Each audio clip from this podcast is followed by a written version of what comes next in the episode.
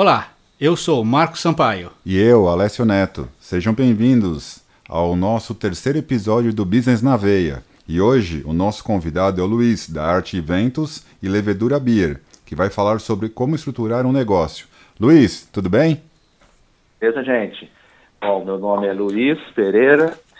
É, hoje eu estou com Arte Eventos e Levedura e a gente vai trocar uma ideia aí sobre negócios. Vamos lá, minha gente.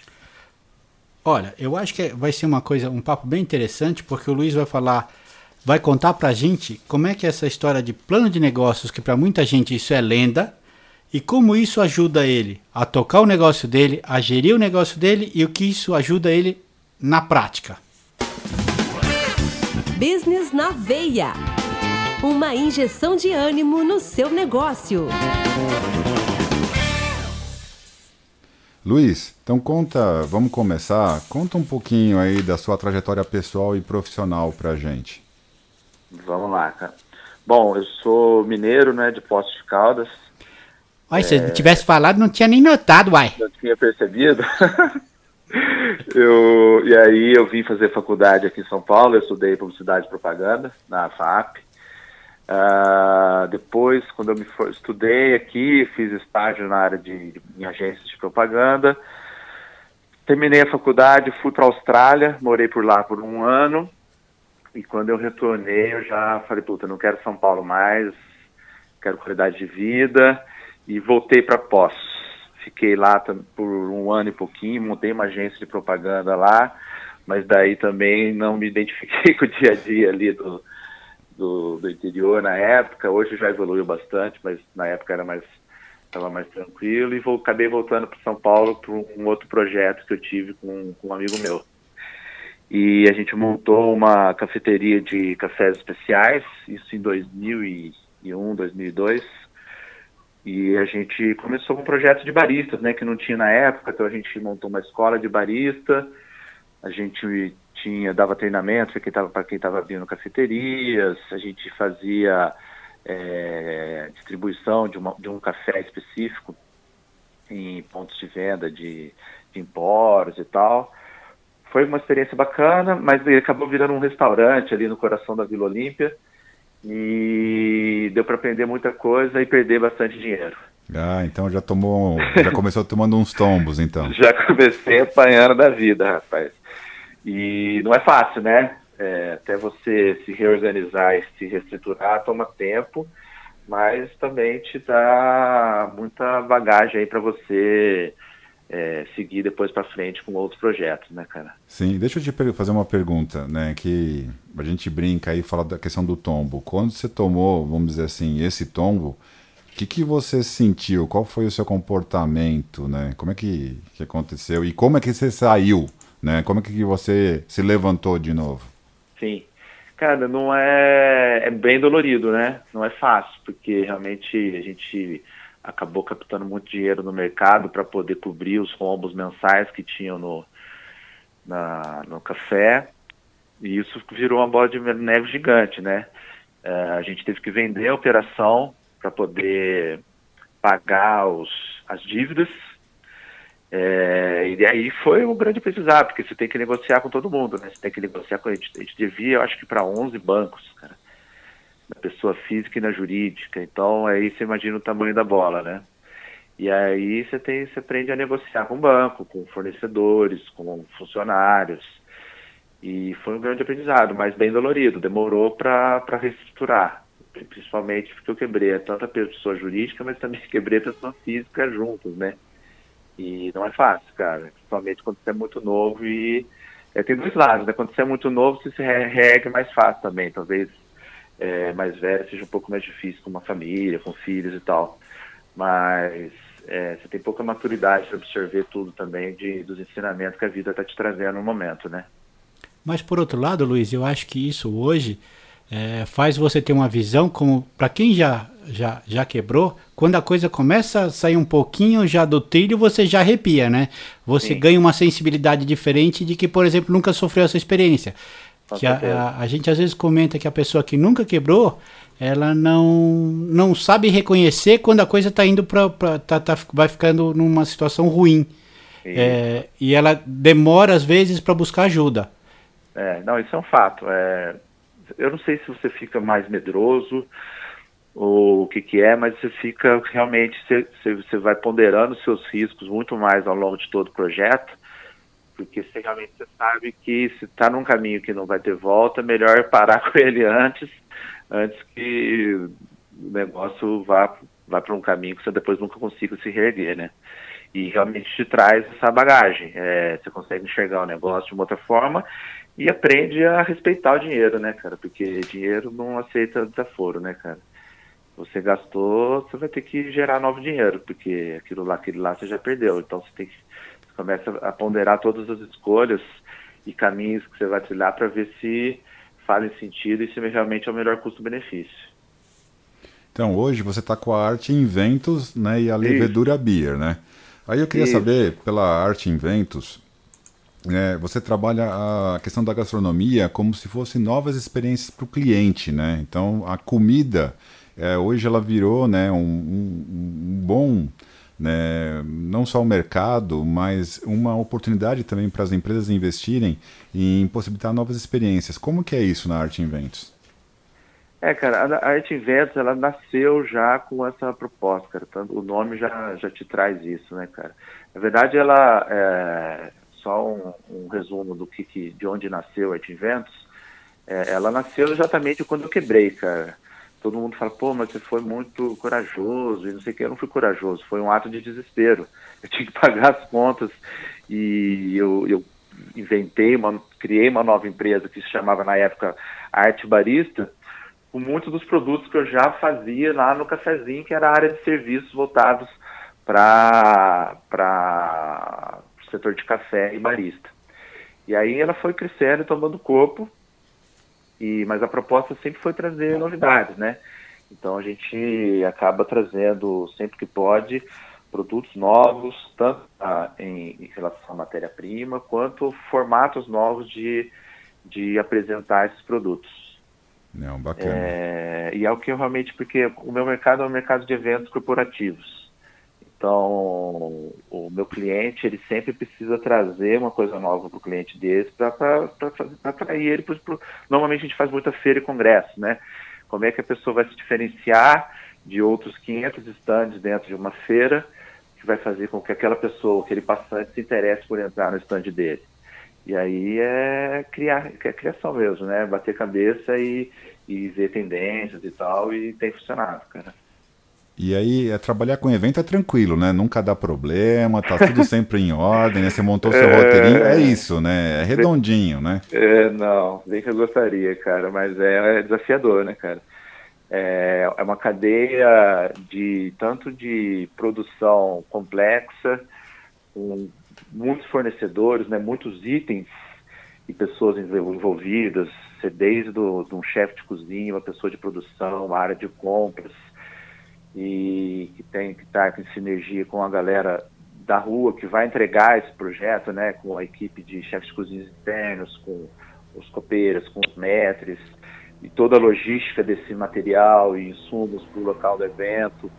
É, é desafiador, mas é interessante, cara. Mas é, a gente não faz só São Paulo também, né? A gente, o nosso grande mercado é São Paulo, mas a gente faz muita coisa fora de São Paulo também. E aí tem dias que a gente está com a equipe espalhada aí para o Brasil inteiro, cara. E aí o desafio é maior ainda, porque às vezes aqui em São Paulo você tem uma cadeia já de suprimentos já mais estabelecida e mais fácil, que você sabe que tem a garantia de, de, de, de encontrar, né?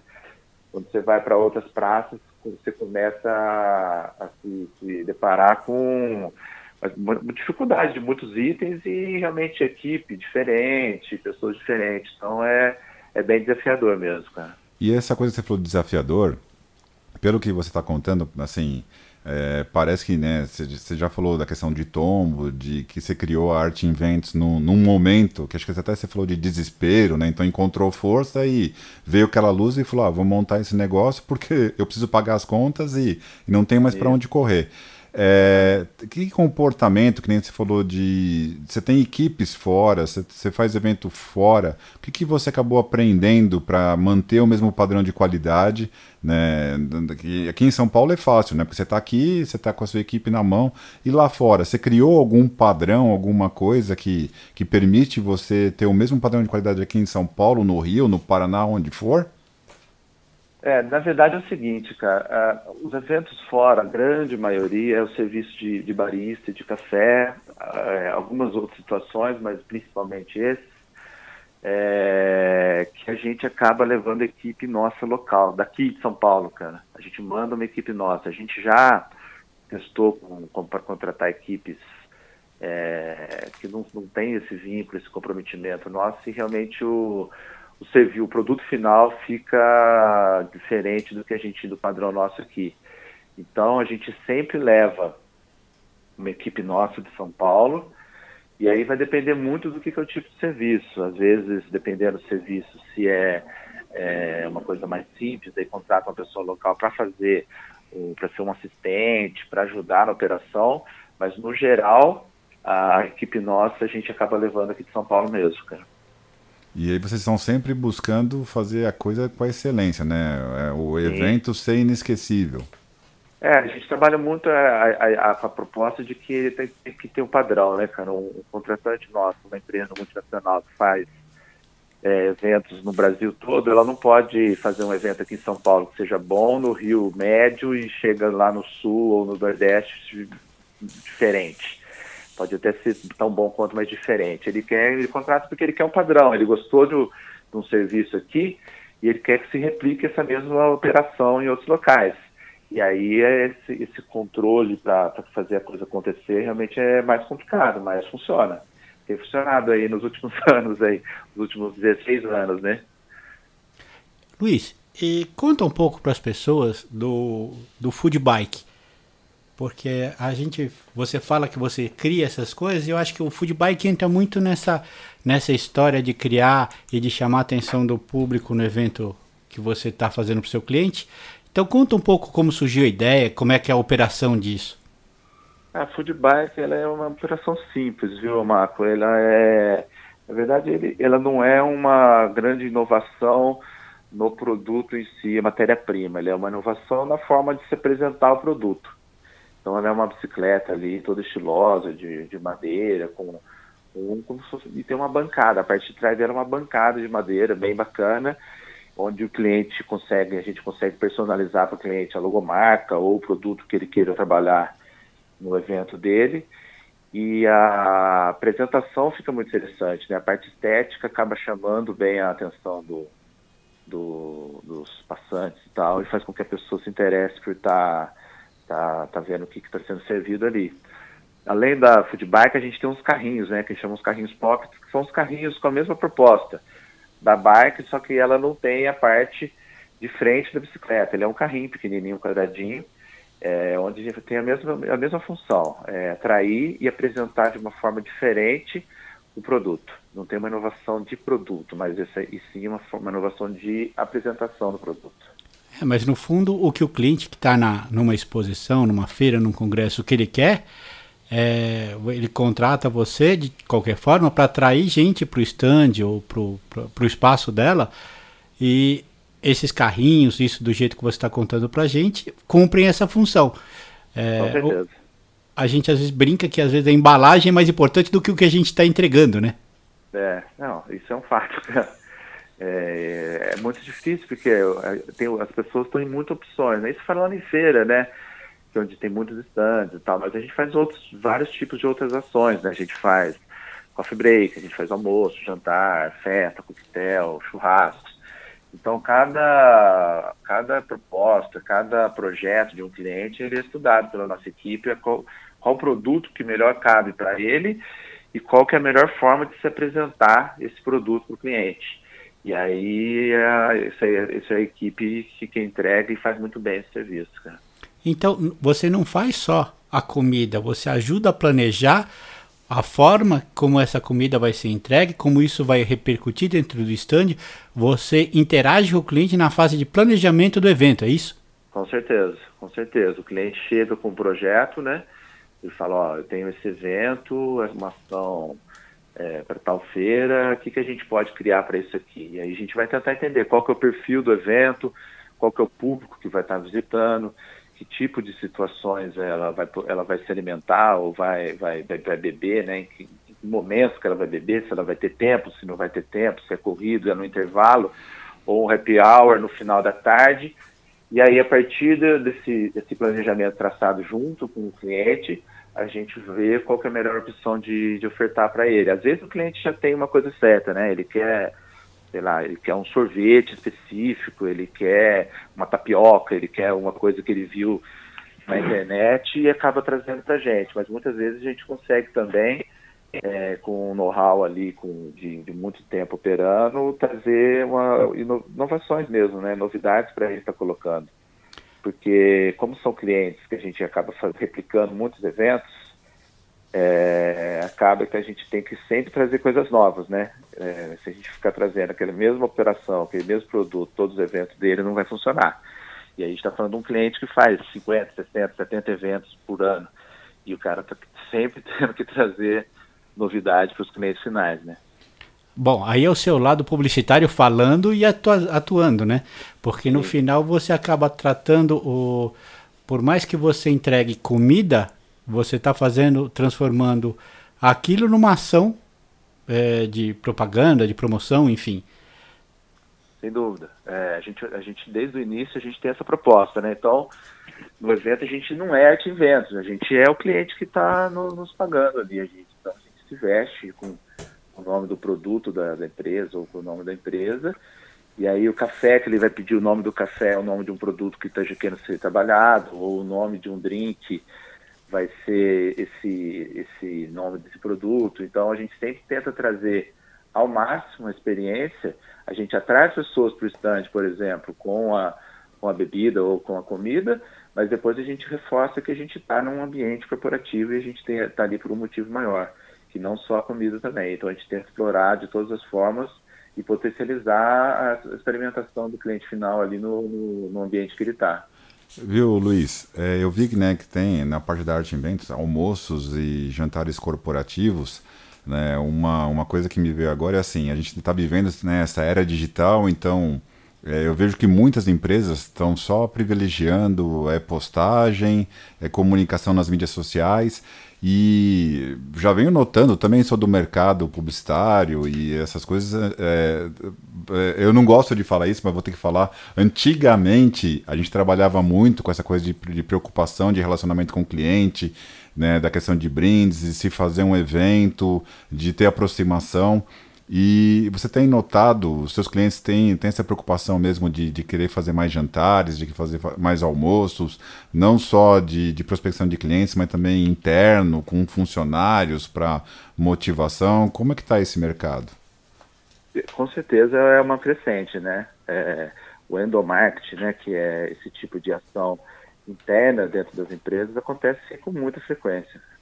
É, desde um coffee break para sei lá, aniversário de algum funcionário, um almoço especial para comemorar alguma premiação, um, uma festa para comemorar o Dia da, das Mães, o outro Dia das Mulheres.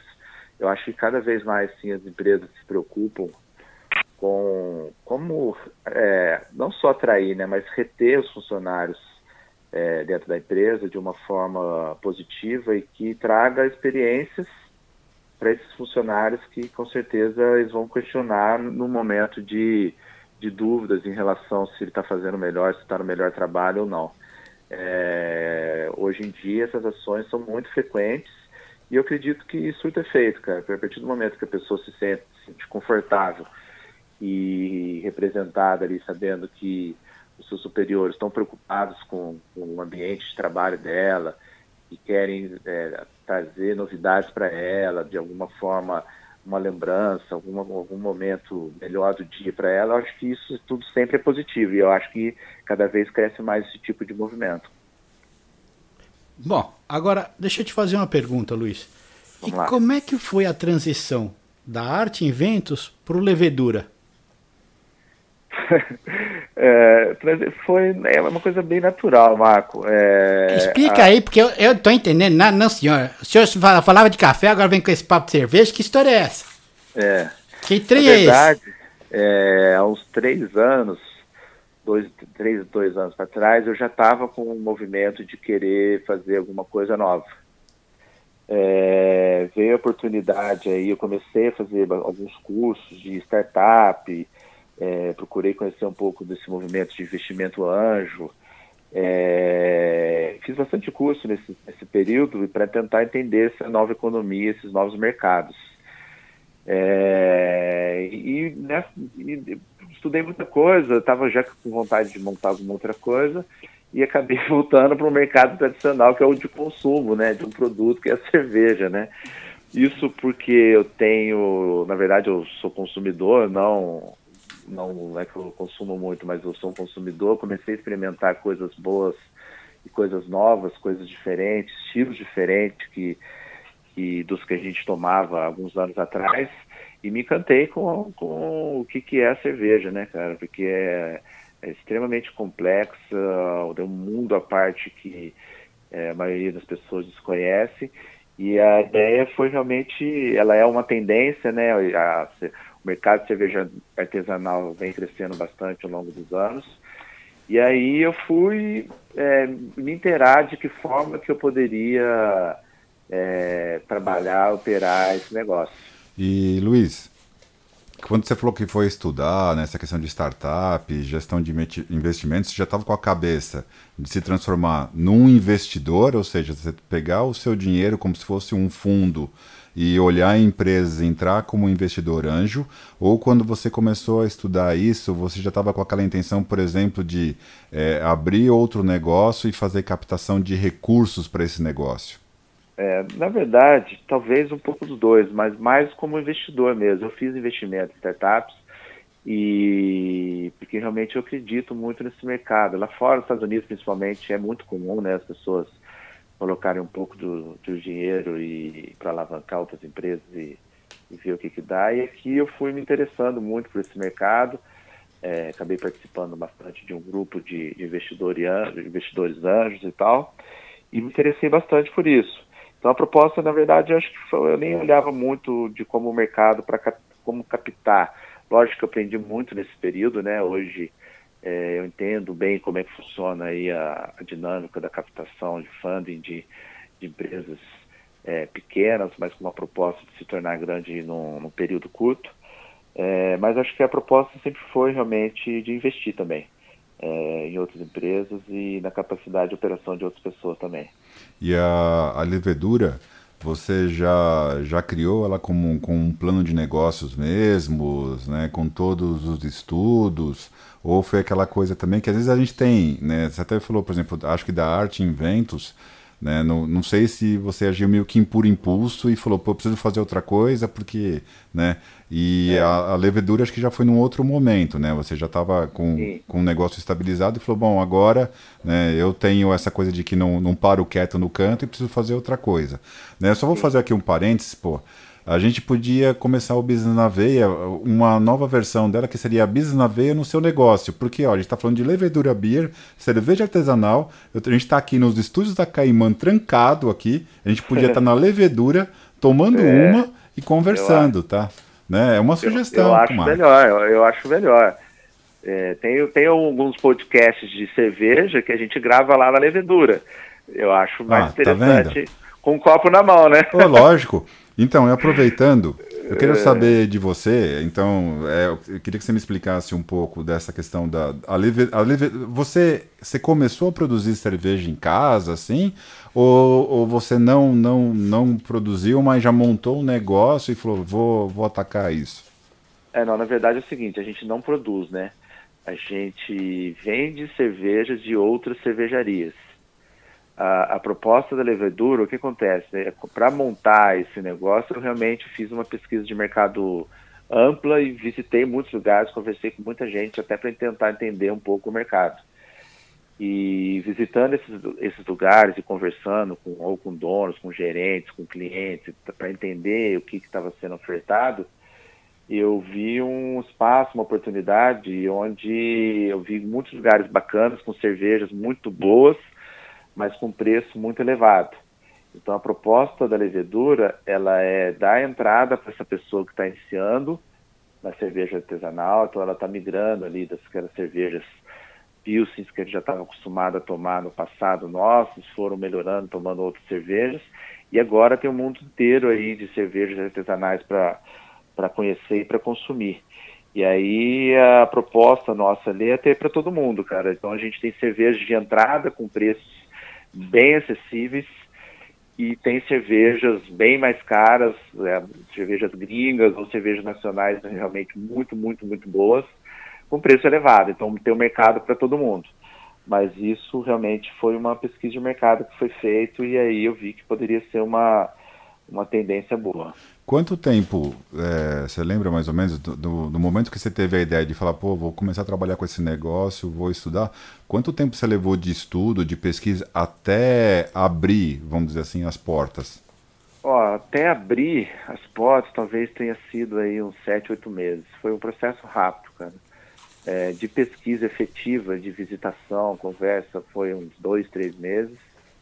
E aí, eu não diria nem que foi um plano de negócio, mas você começa a juntar as pontas e pôr no papel, acho que é fundamental. Talvez se a pessoa não tiver conhecimento e não queira se aprofundar no plano de negócio, o principal é fazer muita conta de viabilidade, né? É, como, quanto que, que eu preciso faturar para poder esse negócio aqui começar a empatar e dar lucro? Eu acho que essa é a grande conta que todo mundo tem que fazer porque já passou pela minha mão inúmeras ideias, outros projetos que eu conversei e que eu, que eu me reuni com sócios, que a gente fez conta e que simplesmente chegamos à conclusão de que era inviável, ou de que o trabalho seria muito grande, muito esforço para pouco resultado. E aí já morreu ali. Você não perdeu dinheiro, você não passou mais, não perdeu mais tempo. Então essa conta de, putz, será que fecha a conta no final da, da brincadeira aqui é fundamental se fazer. E eu fiz e, e realmente fez, fez sentido. As contas que foram feitas é, fizeram sentido para o pro projeto que a gente está tá tocando agora. Luiz, mas essa parte que você está falando de contas e de, é, de não fazer de repente um plano de negócio formal, mas pelo menos fazer conta, essa coisa toda, conta pra gente da onde veio essa experiência, essa bagagem. Tá é, muito do dia a dia do, do, de uma empresa, né? É, empreender é isso, você vai aprender todos os dias um pouco de cada coisa, então normalmente você tem que saber de tudo um pouco. Então você, você tem que conhecer o comercial, o financeiro, a parte logística, o marketing, compras. Então você tem que saber um pouco de cada área, é, a parte financeira, negociação com o dinheiro, né, respeitar o dinheiro e é, no meu caso, eu fiz um, um MBA na, na GV e que me trouxe muita, muita base realmente de entendimento de números, de matemática financeira, de contas, o que, que eu devo levar em consideração e o que, que não, jogar isso na linha do tempo e ver que curva que aonde que essa curva começa a se tornar positiva ou não. E veio, acho que é do dia a dia, e também esse curso para mim valeu bastante, cara. Foi, fez muito sentido no, no momento que eu estava e eu uso até hoje todo o aprendizado que eu tive nos cursos. Tá. Ah, não, é legal. Uma das coisas que eu vi lá, eu entrei no site da Levedora e achei muito legal, e eu queria que você falasse um pouquinho pra gente. Esse conceito de cerveja raiz, pronto e acabou. Da onde veio? Eu acho, cara, que é tentar desmistificar um pouco, né, de do que, que porque hoje em dia tudo é muito gourmetizado, muito é, difícil. Eles tentam dificultar o conhecimento das pessoas. A ideia ali da levedura é o oposto. É ao máximo tentar fazer com que a pessoa experimente novos estilos de cerveja e entenda que o mundo da cerveja não é só aquelas pilsens que a gente estava acostumado a tomar, né? Ah, eu acho que o grande é, diferencial ali do nosso da nossa tap house cara, é que a pessoa pode pagar por ml. Então ela não precisa pedir um copo de 300 ml de uma cerveja para ver se ela gosta ou não. Como é que funciona ali? A pessoa chega dentro da casa, pede um cartão e coloca um crédito no cartão. por exemplo, 50 reais. E aí cada torneira ela tem um valor por ml, ela é de uma cervejaria diferente, de um estilo diferente. Tendo cervejas bem mais baratas é, para quem está iniciando, com paladar mais comum do que a gente já está habituado a tomar, e cervejas mais caras, com paladar mais complexo e mais difícil. Mas não impede dessa pessoa ir lá e colocar 30 ml dessa cerveja mais cara e complexa, experimentar e entender que existe outro tipo de estilo. E com o tempo, essa pessoa vai migrando aqueles estilos mais comuns para outros estilos e outras experimentações. E acaba aprendendo bastante coisa, valorizando o que ela está bebendo. E essa experiência de você poder, porque é, é autosserviço, né? Você poder se servir e colocar quando você quer, é, é, muito interessante. As pessoas estão lá encantadas porque, pô, ao invés dela tomar é, dois copos de 500 ml de uma cerveja, ela tomou, experimentou seis, sete estilos de cerveja com uma quantidade menor, mas ela experimentou novas coisas. E ao longo do tempo vai fazer com que essa pessoa conheça mais cerveja e, e entenda, consiga ver a diferença realmente de uma cerveja é, mais simples e uma cerveja mais complexa. No, quando o pessoal vai na levedura, tem alguém, tem um profissional especializado, que nem o sommelier? Tem, sim, tem você sim. sempre tem alguém tem, lá? Tem. É, a equipe é muito enxuta, né? Pelo fato de ser autosserviço, são dois funcionários. O meu gerente, uh, que é o Max, ele cuida da, da toda a parte de operação e tal, e ele faz cerveja há bastante tempo. Então ele conhece muito da parte de produção de cerveja e, e de todo o processo de cerveja, o que, que, pode dar de problema de operação ou não, e conhece de estilos, conhece tudo.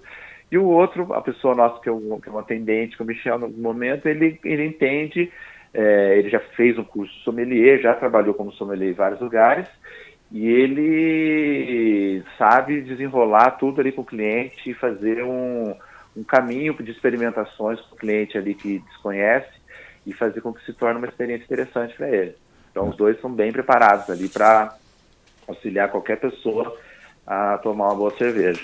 Então, tem o, o termo sommelier, ele serve também para tanto para vinho quanto para cerveja, ou para cerveja tem um termo diferente? Não, é sommelier também. Também? É, é esse especialista se chama sommelier. Ó, o, o Marco tá sorrindo de orelha a orelha aqui, acho que ele tá pensando em fazer um curso, porque ele vai aliar o útil ao agradável. Ele vai beber tanto cerveja quanto vinho, cara aqui Aí. já tá pensando em mudar de ramo já. Tá com um sorriso no rosto, né? Tá, tá. É que agora a coisa fica melhor, porque antigamente, se você, você experimentava um monte de cerveja, você era pinguço. Agora você pode dizer que é sommelier. É, ficou chique, né? fica mais fácil, arrumou a desculpa. Ficou chique, cara. Bom, e como é que tá o, o, Levedura? Como é que é o movimento? Como, conta um pouco pra gente da, dessa experiência, porque como é um conceito novo, é, a gente queria saber um pouco como é que isso é, é a sua visão de você ver o, se você está conseguindo atingir aquilo que você planejou, se está com o comportamento das pessoas está de acordo com o que você pensou. Eu acredito que sim, Marco. É, ao longo do tempo, eu sempre eu aprendi que é, nada cai do céu e não é de um dia para o outro, né, cara? É, normalmente as pessoas é, quebram o negócio porque elas planejam mal. Então elas alocam todo o dinheiro delas na estrutura inicial do, negócio, com arquiteto, com equipamentos e tudo. Às vezes esse dinheiro inicial nem dá e ela já, come, já entra o projeto com financiamento, devendo dinheiro para um banco, e esquece que ela tem uma curva de maturidade do negócio para realmente é, o negócio começar empatar, dar lucro, que existe uma curva natural de qualquer negócio. Uns demoram mais tempo, outros menos tempo. É, então, é, visto isso, eu, eu, já me planejava, o meu planejamento já foi feito pensando nisso. É, já logo no começo, a gente já, já chegou muito próximo do break-even ali, de empatar, então é o que dá uma tranquilidade para você continuar operando. E a proposta do negócio, desde o início também, foi de ser uma rede. Né? É, nunca imaginei esse, esse negócio sendo de uma loja própria, uma, uma loja só. A ideia é ser rede ela ter em vários locais, vários bairros da cidade, onde a pessoa carregando um cartão é, em qualquer uma das lojas, ela pode acessar todas as outras lojas e fazer o consumo dela dessa forma que eu expliquei anteriormente. Então eu acho que dentro do, do meu plano está muito bem.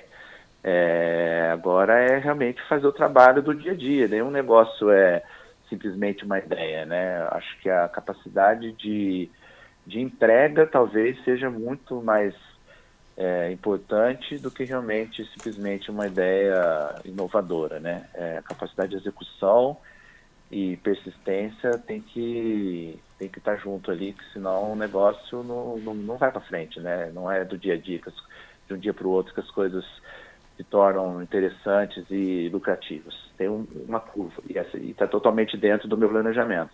Tá, agora, agora falando sério, é, eu não bebo, Luiz. Então, para mim, é, eu classifico, é, dentro da minha ignorância, me desculpe, mas assim, eu vejo cerveja industrial e artesanal e cerveja e cerveja escura. Agora, para aquelas pessoas como eu, que são ignorantes de cerveja, Fala um pouco da, dos tipos de cerveja que vocês trabalham e das variações para a gente poder ter uma ideia, porque você, a gente parece que está falando do, do, de um produto e não tem conhecimento dele. Então, de repente, você, eu acho que era legal você explicar um pouco isso daí para a gente. Sim. Bom, na verdade, a cerveja, ela, ela tem muitos estilos, né? É, tem, sei lá, eu não sei a exata quantidade, mas é 500 estilos diferentes. Uh, existem os mais comuns, os mais utilizados, os que o mercado absorve mais fácil, a demanda é maior, então tudo você tem que pesar. Ali na, na levedura, a gente vai trabalhar ali talvez uns 30 ou 40 estilos diferentes, é, dentro de famílias de estilos, então você vai ter muita, vai ter muita variedade, né, cara? Você vai tomar uma sour, é, ela é totalmente diferente de uma IPA, que é diferente de uma Lager, que é diferente de uma New England IPA, que é diferente de uma Stout. Então você começa a entrar no mundo, são mundos totalmente diferentes, é, e que você vai se aprofundando em cada estilo, tem muita coisa para estudar, cara. Eu ainda estou aprendendo, né? Eu estou aprendendo sobre o produto, mas é encantador, cara. É, é muito encantador. Ô Luiz, aproveitando não só da questão dos estilos de cerveja, né, da, da, variedade que falou que tem na levedura, o público, o seu público lá na levedura, ainda é predominante masculino ou as mulheres também estão cada vez mais indo em busca da cerveja artesanal, né, tem interesse nisso?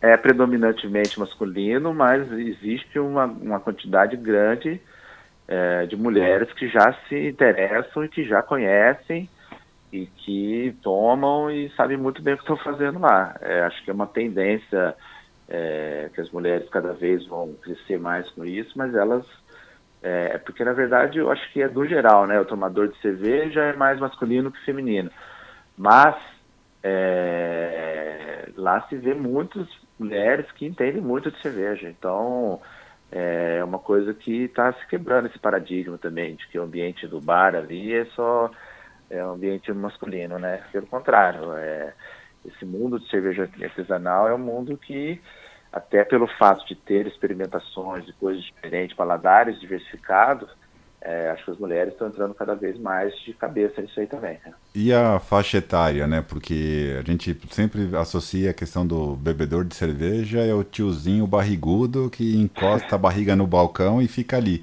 No caso é. do artesanal, tá pegando um público mais jovem? Eu, não, eu acho que não é o público jovem, assim, muito jovem, não.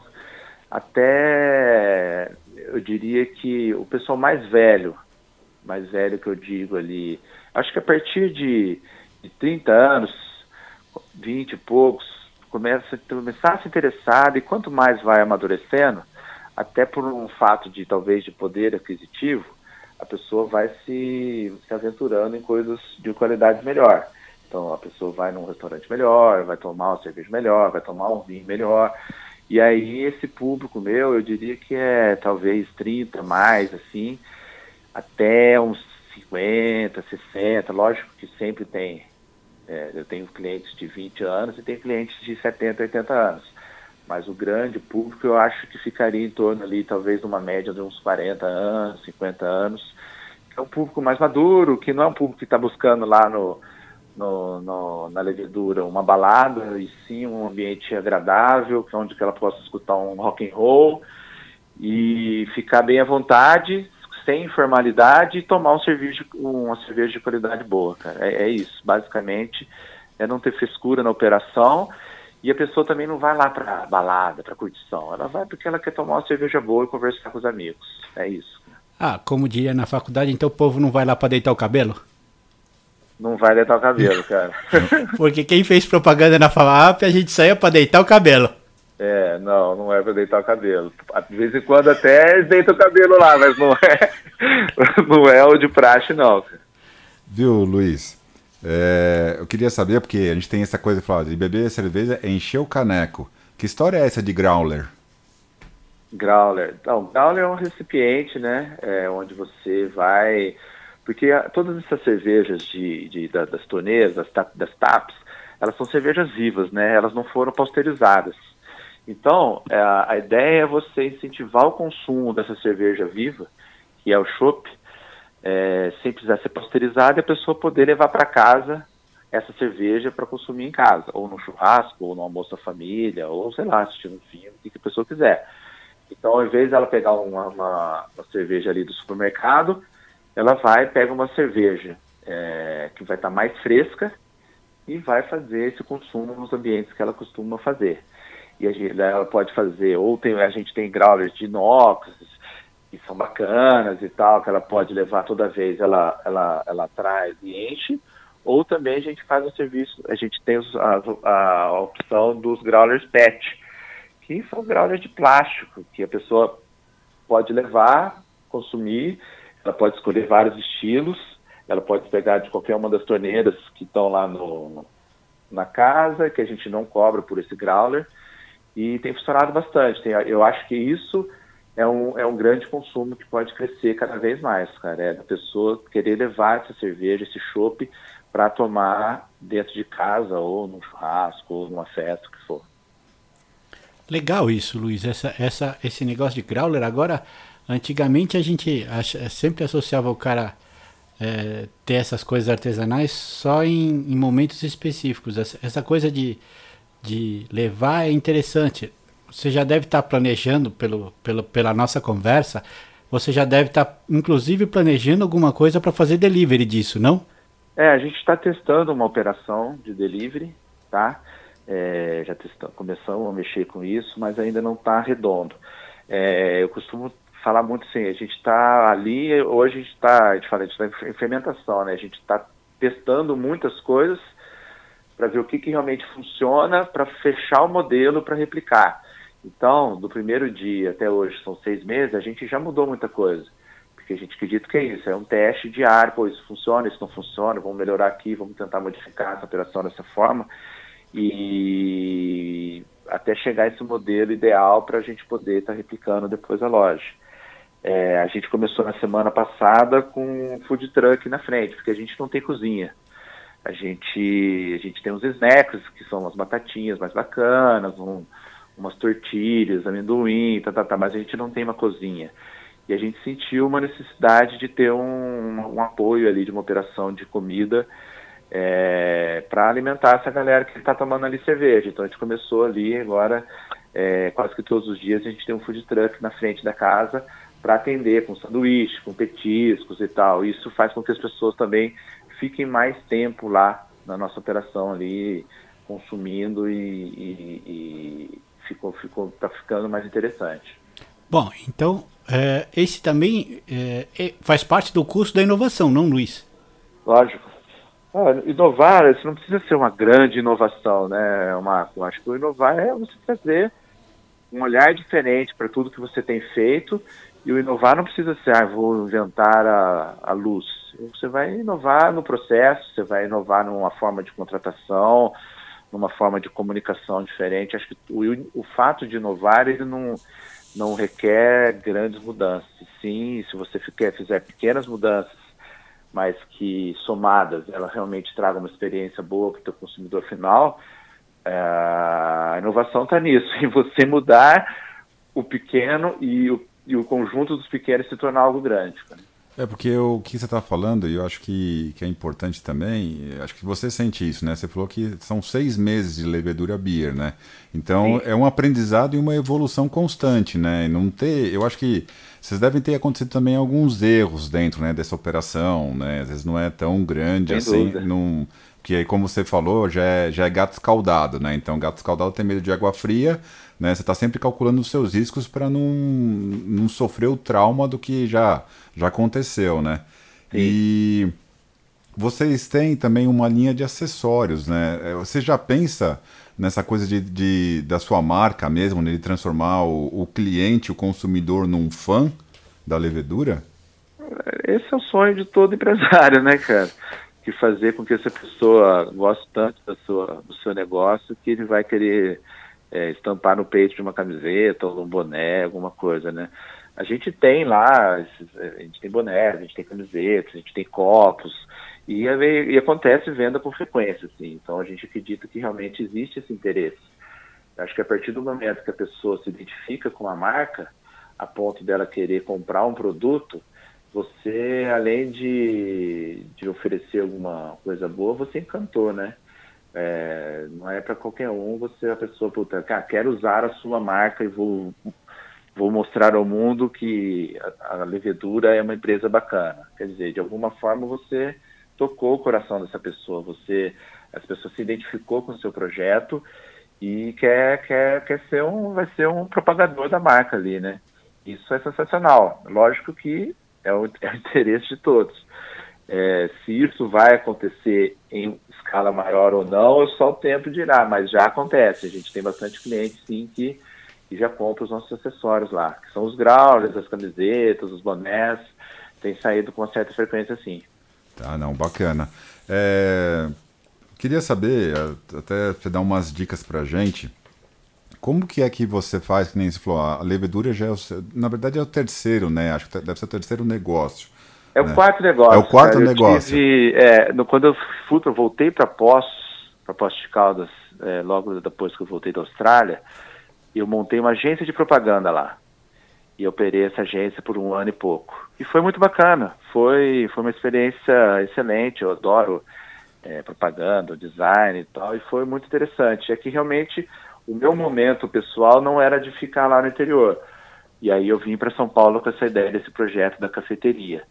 Mas então esse a levedura é meu quarto negócio é que, seu, eu, que eu montei. É o seu quarto negócio. Você criou algum Sim. padrão de estudo de negócio, assim que nem você falou? Você fez o MBA na GV.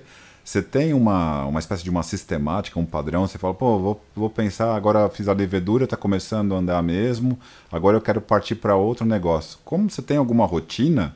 Ou se você tem isso mesmo, que dica se você dá para alguém que quer montar um negócio, né? Porque hoje, né, a gente está vendo aí o mercado, né, por uma questão acho que de necessidade, né? Então a gente é obrigado a empreender. Que dicas você daria para quem quer montar um negócio? Por onde começar? Alex, na verdade, eu acho que isso depende muito de cada pessoa, tá? Eu acho que cada empreendedor aí tem um, um caminho diferente que seguiu, ou uma dinâmica que faz a, se identifica e é o formato que achou melhor é, percorrer. É, no meu caso, é muito. É, o que eu falei, é, é eu estou olhando o mercado o tempo inteiro para tudo, então eu sempre fico imaginando uma forma de melhorar uma operação, de vender de uma forma diferente. Eu, eu tenho um olhar sempre pensando que eu poderia transformar alguma coisa que eu estou vendo em, em uma oportunidade de negócio. E aí eu vou evoluindo, eu vou, putz, isso aí faz sentido, converso com outras pessoas, é uma coisa muito importante, as pessoas quando começam a ter uma ideia, elas querem esconder aquela ideia, né? Porque acham que aquela ideia é a ideia do, do século, assim, né? Isso é uma grande bobagem, porque o grande diferencial está na execução e não na ideia. A ideia qualquer um tem. Você vai montar um negócio, qualquer um pode pegar seu negócio no dia seguinte e replicar, só que a pessoa pode ser melhor na execução e replicar muito melhor que você. Então, quanto mais você conversar com pessoas tanto do mercado ou fora do mercado, para ver se faz sentido tudo que você está falando, é melhor. Isso eu faço muito. Ó, estou pensando em montar um negócio assim, o que, que você acha? Faz sentido para você? Você compraria? Quanto você pagaria? É, até para ver se depois aquelas contas que você vai fazer lá na frente é, realmente são reais, né? Porque não adianta você, porque o Excel ele aceita tudo, qualquer número ali que você colocar, ele vai aceitar. Agora, será que o comprador, você vai ter comprador que vai pagar aquilo que você está querendo vender? Será que ele está disposto? Será que tem dinheiro? A economia está numa fase boa para que aquilo aconteça? Então, eu, eu, o que eu indico é conversar com muita gente é, sobre o produto que você está querendo é, estabelecer visitar ao máximo é, o número de, de concorrentes que você terá futuramente e conversar e abrir o jogo, sem ficar com ah, escondido lá no canto, olhando, observando. Não, ó, estou abrindo um negócio parecido com o seu em tal lugar, o que, que você me fala desse mercado? Vão ter pessoas que vão ser mais abertas a falar, que vão realmente entender que é uma troca, que não adianta se ah, vai ter pessoas que você vai ver que não querem né, falar nada, porque acham que você vai copiar o produto dela, mas você vai com o tempo, você vai, em todas essas visitas, você vai aprendendo um pouco mais, você vai entendendo, pô, é, esse é o perfil desse, o dono de bar de cerveja artesanal, o perfil dele é esse. Ou não é nem perfil do dono, é gerente. Então, todas essas conversas, visitações, é, você sai com alguma informação. Quando eu fui montar agora a levedura, eu fui em mais de 70 casas de cerveja artesanal em São Paulo, que eu nem nunca imaginei que existiam, essa quantidade. Existe, Nossa, filho, você tomou todas, deitou caneca, hein? Eu, mas em, em, muitas eu nem tomava, eu ia lá e conversava. Outras eu tomava e ficava, mas às vezes eu ia em cinco, seis numa mesma noite. Ah, Luiz, para, você não está contando essa história para sua esposa. Pode falar que você, você, tomava. Não, a, minha, a minha esposa foi em vários desses turnês comigo. dessas, dessas, caminhadas. Mas lógico, eu tomava porque eu já era consumidor. Mas meu grande objetivo ali não era realmente é, tomar cerveja, e sim tentar entender de que forma que o produto estava sendo ofertado, como é que os clientes viam, entendiam, qual era o tipo de ambiente que seria o ideal. E foi muito bacana. Eu, eu digo que foi a melhor pesquisa de mercado que eu, que eu já fiz até hoje, né? Porque realmente foi muito prazerosa, cara. É, em nenhum momento eu fui sofrendo para fazer essas visitações. Mas você sai com muito aprendizado, né? É, eu acho que é, conversar com as pessoas e trocar o que você está imaginando é sempre positivo. Viu, Luiz? Deixa eu fazer uma pergunta aqui.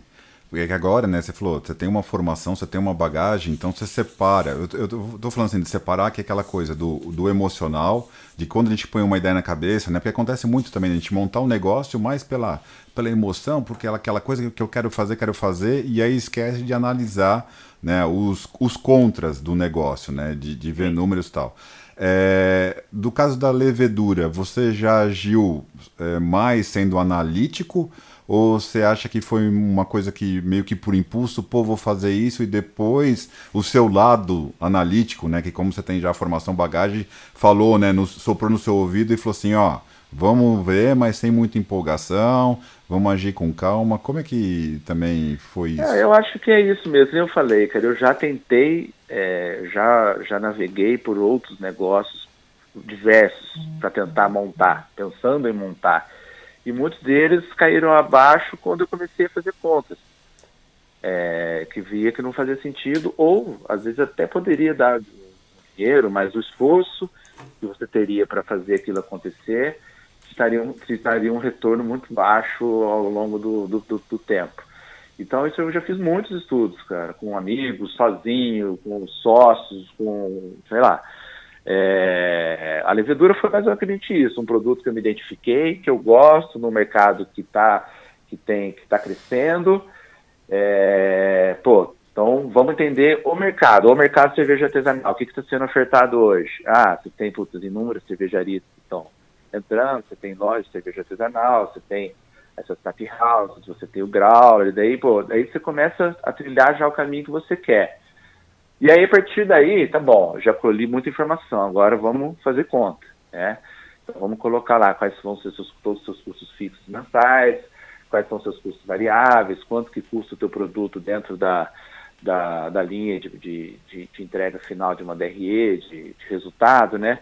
E aí você começa a fazer várias simulações, né? Uma simulação mais pessimista, mais realista, uma otimista, e vai tentando entender se realmente aqueles números é, fazem sentido e se é um projeto que você se identifica, é um projeto que você gostaria de trabalhar ou não.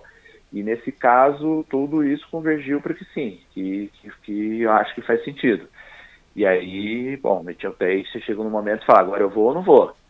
Então, vamos embora, então vamos embora. Então, e aí fala, então, e agora? Tem que ter dinheiro, como é que você vai fazer? Você vai ser capital próprio, você vai, alguém vai emprestar, você vai pegar dinheiro em banco, que caminho que você vai fazer? E é muito contra, então acho que tem um pouco realmente do lado, ah, puta, me identifico com isso. Pessoal, né, puta, me apaixonei, é cerveja artesanal, mercado lindo. Mas depois volta pro, pro principal, que é o analítico, ó. Fechou a conta? Não fechou? Se não fechou agora, vai fechar quando?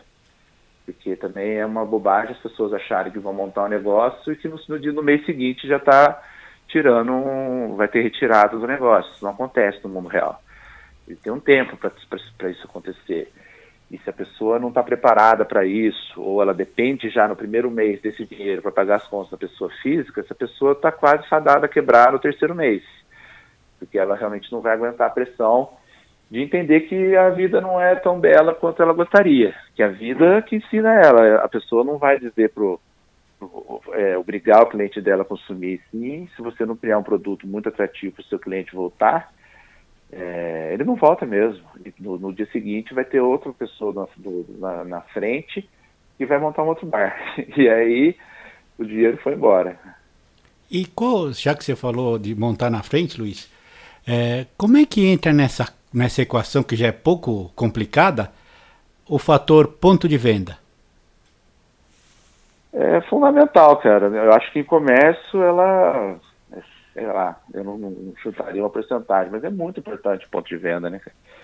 Porque se você não tiver uma, uma localização boa, onde o, o teu público-alvo vai ter acesso ao teu produto, é muito difícil que a coisa aconteça, porque às vezes você faz um projeto lindo, tudo fez sentido, as contas estão lindas, mas você está num local que essas pessoas não passam, que elas não te descobrem. E aí? Aí você tá no chão e chora. senta e chora, porque morreu o negócio. Eu diria que o, a, o ponto, às vezes o negócio não precisava nem ser tão bom, que se estivesse num ponto bom, ele funcionaria e trazia retorno. Agora, se você tiver um negócio sensacional num ponto ruim, ah, é muito mais difícil que, ela, que a, o negócio dê certo, né?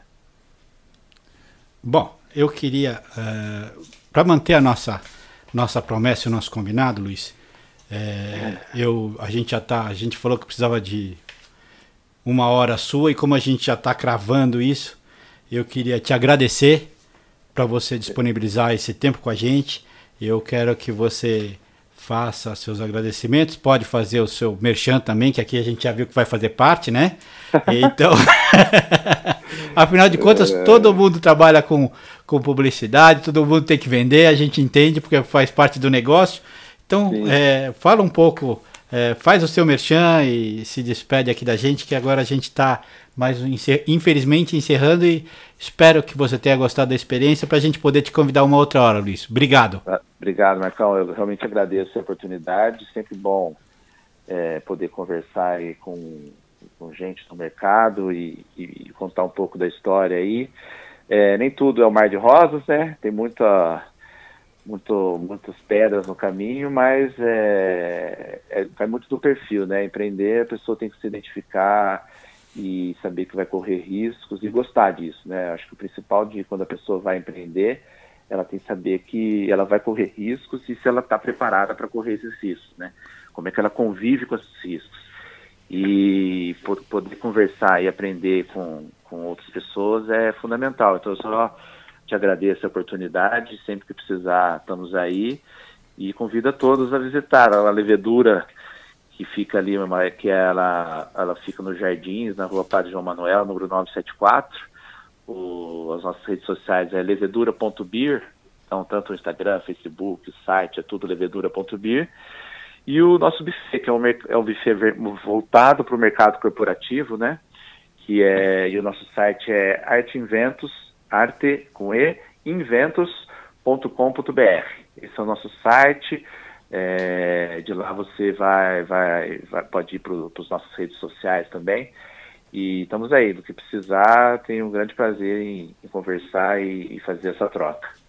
Ah, Luiz, eu que agradeço, viu? O papo foi muito bacana. É uma pena que a gente conversou separadamente, né? Porque se tivesse na levedura beer, ia ser muito melhor a conversa, ia render muito acho. mais. Acho que até Eu o acho. Marco ia destravar mais a língua ali, né? acho. E Mesmo que ele falando não bebe, mas eu acho que ele ia acabar ali destravando um pouquinho. Mas foi muito bacana, É. porque o que eu achei legal do nosso papo é conversar com alguém que teve os seus tombos, aí você viu a necessidade de, de voltar a estudar, e hoje você, né, pelo que a gente conversou, pelo nosso bate-papo, você conseguiu separar, é um homem de, de negócios que, que alia o lado, né, da emoção com a razão ali, sabe dos riscos, minimiza eles, então isso, isso é muito bacana, né, porque a gente não, não é... A gente ouve muito negócio de empreendedorismo, de gente que se atira de cabeça, né? Vai muito no achismo e negócio não é achismo, né? Então só Não. tenho a agradecer a você. Obrigado, gente. Eu que agradeço e vou estar sempre assistindo vocês aí também. Vai ser um prazer estar presente aí, tanto na, como é, um, um dos participantes, mas também como ouvinte. Obrigado, Luiz. Obrigado a Obrigado, todos. Então, gente, até o próximo Business na Veia.